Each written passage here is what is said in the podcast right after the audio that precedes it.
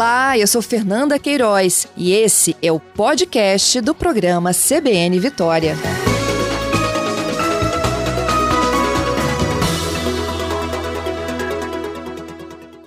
Seja bem-vindo, doutor Alexandre.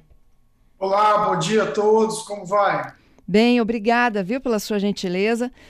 Doutor Alexandre, nos explica um pouquinho mais do que, que vocês conseguem, além de identificar problemas, né, da visão, que os olhos nos indicam. Então, nós, é, é bem interessante porque o ditado já dizia: os olhos são uma janela para a alma, né? Então, isso está se tornando realidade. Nós temos dois tipos de coisas aí: as novidades, ou seja, as alterações que a gente pode vir a detectar, e as, e as alterações, as doenças que a gente já detecta, aquelas que estão bem estabelecidas na ciência, nos exames atuais. É, posso falar primeiro das que estão é, já bem estabelecidas? Pode. Então, as bem estabelecidas, principalmente a retina, ela revela, por ser uma, um, um, um tecido microvascular formado por vasos sanguíneos e neurônios, ela tem um potencial enorme para detectar várias doenças. Hoje a gente consegue detectar bem a hipertensão arterial, a diabetes, as doenças do colágeno, as doenças inflamatórias, né? É, como, por exemplo, é, artrite reumatoide, artrite reumatoide juvenil, lúpus, as, dentre as doenças endocrinológicas, a gente, o, o diabetes é bem, é, ele é bem estabelecido, a gente tem uma graduação do diabetes aí, que é muito importante o portador de diabetes, ele visitar o oftalmologista anualmente para que a gente veja os pequenos vasos sanguíneos dele. Agora, tem, por exemplo, a doença de Graves, que é, o, que é o hipertireoidismo. O olho vai estar para fora, esbugalhado, vermelho, a gente chama, né? Aquele olho grande. É, então, se a doença estiver ativa, ou às vezes até na fase inativa, esse olho vai estar saindo. E se ele estiver cada vez mais saindo da órbita, isso é um sinal muito importante que a gordura por trás do olho está sendo inflamada. Então, você tem que procurar o seu endocrinologista e o seu oftalmologista. Doenças reumatológicas, como, por exemplo, a leucemias, a anemia falciforme, elas são detectadas muitas vezes pelo fundo de olho. Doenças sistêmicas, como a infecciosas, né, como a AIDS, a toxoplasmose, que é muito comum no nosso meio aqui no Espírito Santo, a toxoplasmose, é, que a gente tem que salientar que não é só uma doença do gato, o meio de transmissão principal hoje é a carne e as verduras mal lavadas, então a população precisa estar ciente disso, precisa lavar as verduras, comer carne bem passada principalmente. Bom, a sífilis que tem voltado aí muito, porque o pessoal achou que agora a AIDS já está controlada, então muito sexo protegido voltou a ser feito. Então a sífilis é uma doença que está em voga aí, ela pode ser detectada por várias alterações que acontecem no olho. Então a gente tem uma gama de doenças que a gente já detecta. Agora, essas, essas alterações novas, está vindo aí a inteligência artificial, olhando para a nossa retina de uma forma diferente, é, novos exames que a gente já usa, como, por exemplo, a tomografia de coerência ótica, detectando doenças como Alzheimer, ou é, doenças desmilinizantes, como a esclerose múltipla. Então, é, tem um novo caminho aí de pesquisa, essas alterações da pupila que a gente que você tem falado, uhum. é, essa história do Alzheimer ela já tem sido muito estudada, entendeu? Várias alterações aí que estão, estão a gente a palavra do momento são biomarcadores. A gente está buscando biomarcadores na retina para essas doenças. Entendido. Então, olha só, a gente pode encontrar problemas quando vocês detectam, por exemplo, o tamanho da pupila, mudanças, olhos vermelhos ou amarelados, manchas vermelhas e dilatação dos vasos, não é isso no caso do diabetes? É, não, então é um pouco mais complexo do que isso. Uhum. Só, essa, é, a questão é a seguinte: bom, o olho amarelado, ele que é aquele olho ictérico, né, que as pessoas conhecem como icterícia, né, é, você pode dar um problema renal, um hepático. problema é, hepático, um problema hepático. Os problemas hepáticos dão icterícia. Isso você vê, é visível. Isso fica na, na conjuntiva, entendeu? Essa, essa, essa, esse amarelo o clínico geral já está acostumado a ver essas alterações. Eu estou falando para você de alterações mais sutis que acontecem lá dentro da retina. Entendido. E que só com o exame oftalmológico é que vocês conseguem enxergar além daquilo que visualmente a gente encontra, né? Por fora, exatamente. Por fora, eu olhei então, no assim, espelho, não percebi nada de diferente, por exemplo. É, o, o, a pessoa com diabetes, ela só vai entender que ela está com problema ou se ela faz um fundo de olho, uma retinografia, que é uma foto do olho, uma tomografia de coerência ótica, ou ela começa a perder visão. Então, assim, é, é importante essas, o, o, o, exame do fundo de olho, feito por oftalmologista, preferente um retinólogo, mas um oftalmologista geral também já detecta as alterações iniciais do diabetes. É, é que é bem complexo, assim, as principais causas de baixa visão do diabetes é hemorragia vítrea e edema macular. E isso só vai acontecer tardiamente na doença. Então, o diagnóstico precoce é super importante. Uhum. Doutor, e é, com que frequência a gente frequenta um oftalmologista, né? E como que é esse trabalho de vocês, assim, meio que interdisciplinar, né? Porque um pode Sim. desencadear o atendimento de outro, né? É, porque o oftalmo pode desencadear, desencadear o, atendimento do endocrinologista, do cardiologista se ele, te, se ele detectar a hipertensão arterial, por exemplo, ou, ou, ou vice-versa. O reumatologista também pode ser acionado pelo oftalmo se ele encontra um olho seco, por exemplo, tem a síndrome de Jogno, que causa olho seco. As pessoas vão começar a ter uma sensação de areia, o olho ardendo, doendo, é, o olho pode começar a ficar vermelho. É, a esclerite, por exemplo, que é a inflamação da esclera, que é dolorosa, pode ser um sinal de artrite reumatoide. Então, você tem sinais externos também no olho que são de doenças sistêmicas. Bom, a retina é mais importante, mas a gente pode ter outras coisas.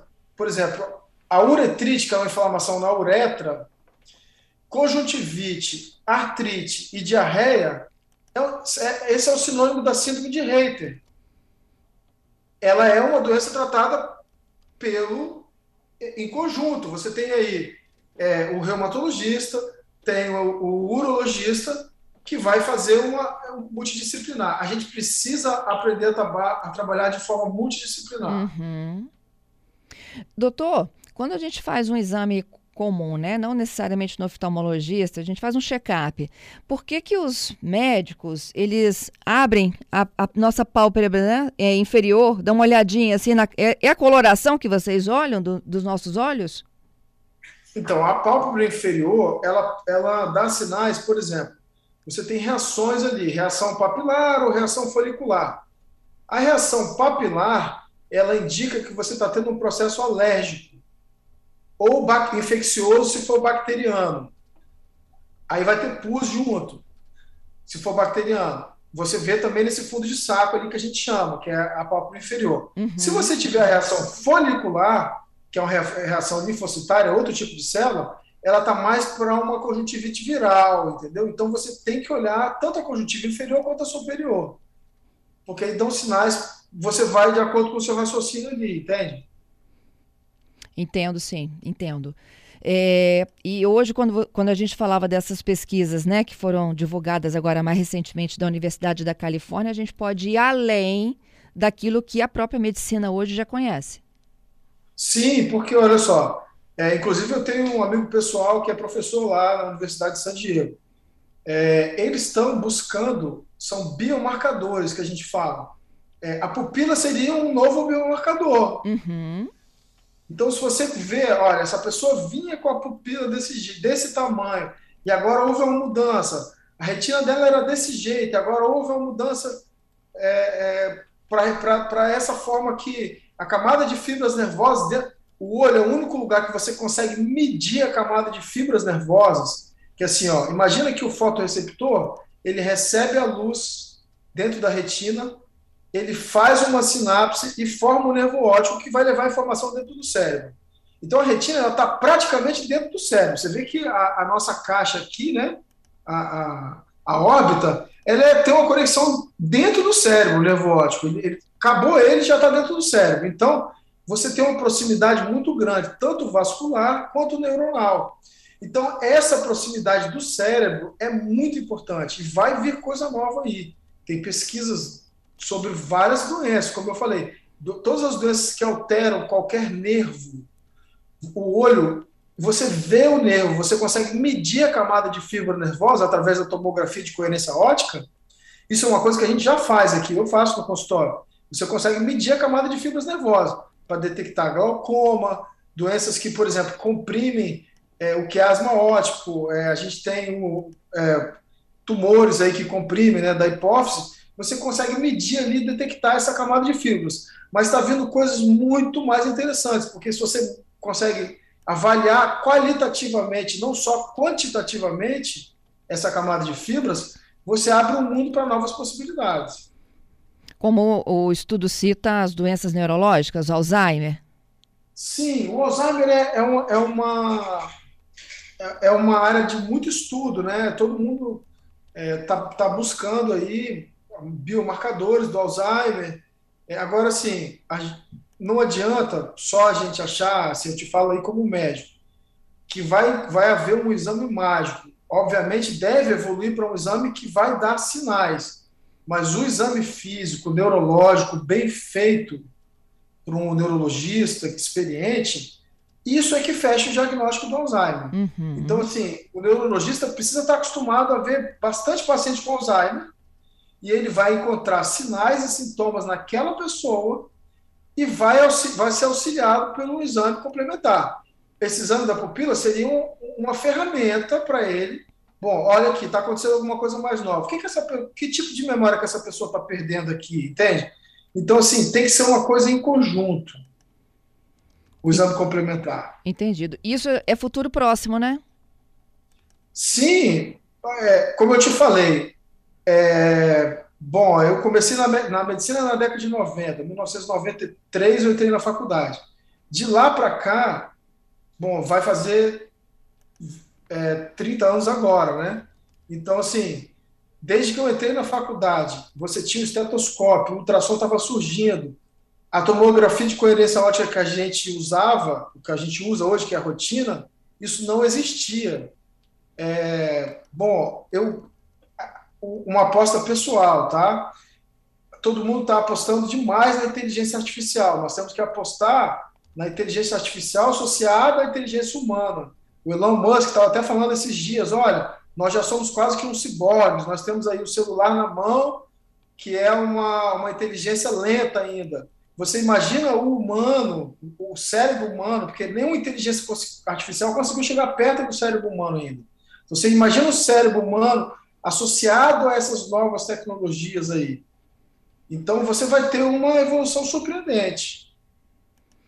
E a possibilidade de se detectar isso na palma da mão, porque muitas das vezes vai usar só o smartphone, né?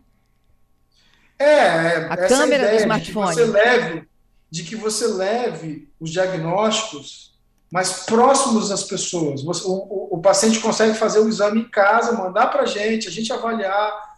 Você ouvir uma opinião é, de uma máquina. É, por exemplo, numa palestra do CEO do Google, ele estava falando: olha, provavelmente o diagnóstico pode sair da mão do médico. Bom, a gente vai achar ótimo, só que olha só, o diagnóstico sai da mão do médico, mas daí o que, que você faz com isso depois? Então, o humano ele não sai de cena, a inteligência humana, ela precisa ser treinada, entende? Entendo. Então, assim, nós não podemos ter, achar que as coisas vão ficar fáceis, que você não precisa estudar, que o médico ele vai receber tudo de mão beijada. Não, é o contrário, ele vai ter que estudar mais, porque a máquina vai trazer mais informação para ele. Então, o que, que ele vai fazer com aquilo?